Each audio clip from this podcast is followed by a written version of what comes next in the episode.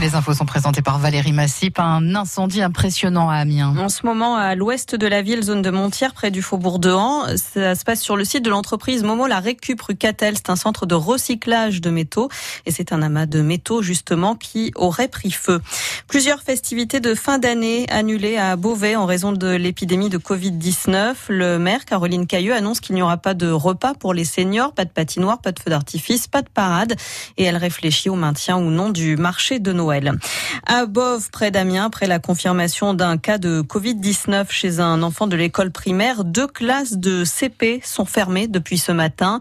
Décision prise par l'agence régionale de santé. Les parents ont pu être prévenus hier soir par les enseignants.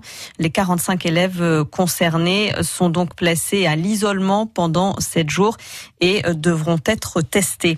Pour empêcher les rodéos moto et auto à Glizy près d'Amiens comme celui qui a eu lieu le week-end dernier, le président d'Amiens Métropole renvoie la balle à la police. Alain Geste indique à France Bleu Picardie que celle-ci doit pouvoir être au courant de l'organisation de ce genre de rendez-vous via les réseaux sociaux et intervenir ainsi avant ce type de manifestation pour les empêcher.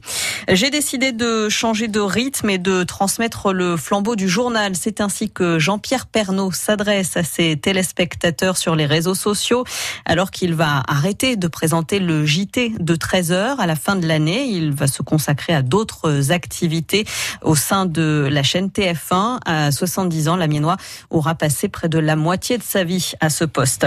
Trois jours dans les Alpes pour le Tour de France avec euh, la première euh, étape aujourd'hui, euh, donc dans les Alpes entre la Tour du Pin et Villard-de-Lans en Isère. Tous les coureurs ont pu prendre le départ. Ils sont tous négatifs au Covid-19 et c'est Christian Prudhomme, le directeur du Tour de France, qui a donné le départ. Il a fini lui sa quarantaine. Actuellement, une vingtaine de coureurs sont en tête à une soixantaine de kilomètres de l'arrivée et 11 minutes environ devant le maillot jaune.